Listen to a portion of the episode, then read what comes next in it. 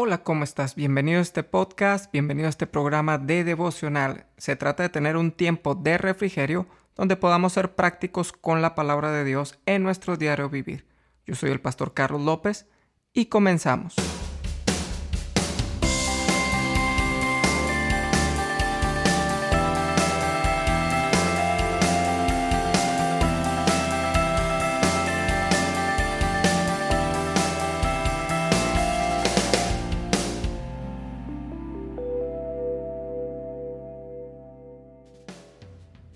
¿Cuál es la diferencia más grande que existe en estas tres palabras? Las tres palabras representan una actitud para hacer las cosas de manera cotidiana.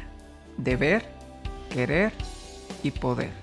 Ahora sería deber contra querer contra poder. El deber es la obligación que tengo para hacer algo, mientras el querer es el deseo que viene de mi corazón para realizarlo.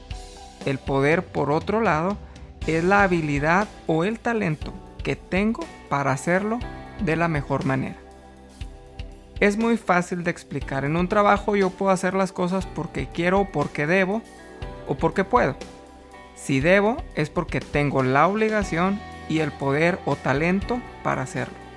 Si quiero es porque tengo el deseo, pero no necesariamente el talento para hacerlo.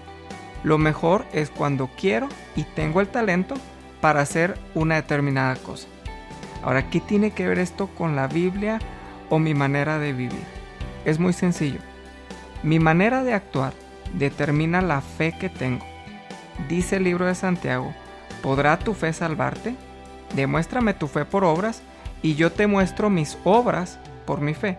En pocas palabras, lo que crees de Dios determina tus actos. Déjame ir un poquito más profundo. Dice la Biblia que la fe viene por el oír, el oír la palabra de Dios. O sea, lo que se guarda en mi corazón es lo que va a dar a luz con mis actos. Si mi fe está grande, voy a hacer cosas hacia la fe que honren la fe que tengo. Mis actos son determinados por lo que hay en mi corazón. Mira, de la abundancia del corazón habla la boca, dice otra parte de la escritura. ¿No es verdad que somos lo que hablamos? ¿No es verdad que muchas veces declaramos cosas y actuamos como tal? Si declaras sobre tu vida calamidad, te viene y actúas en calamidad.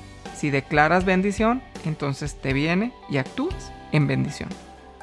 Tu manera de actuar determina qué posición tienes en el reino de Dios.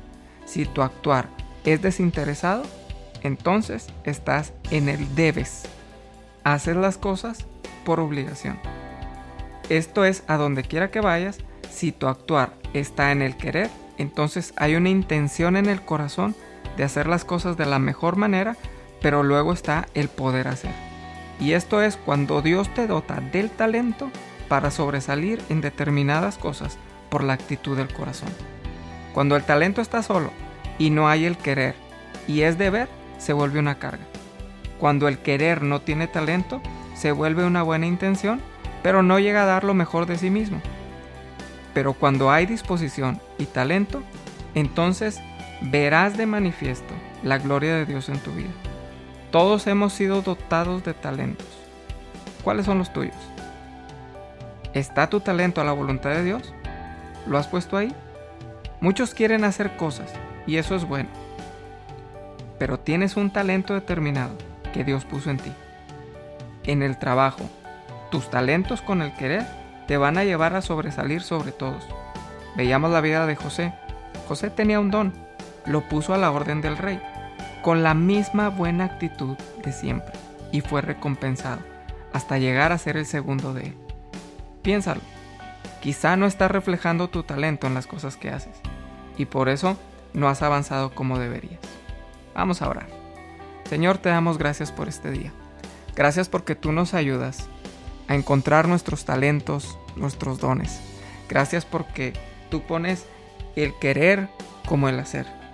Gracias porque tú vas a hacer cosas buenas, porque tú vas a hacer cosas impresionantes.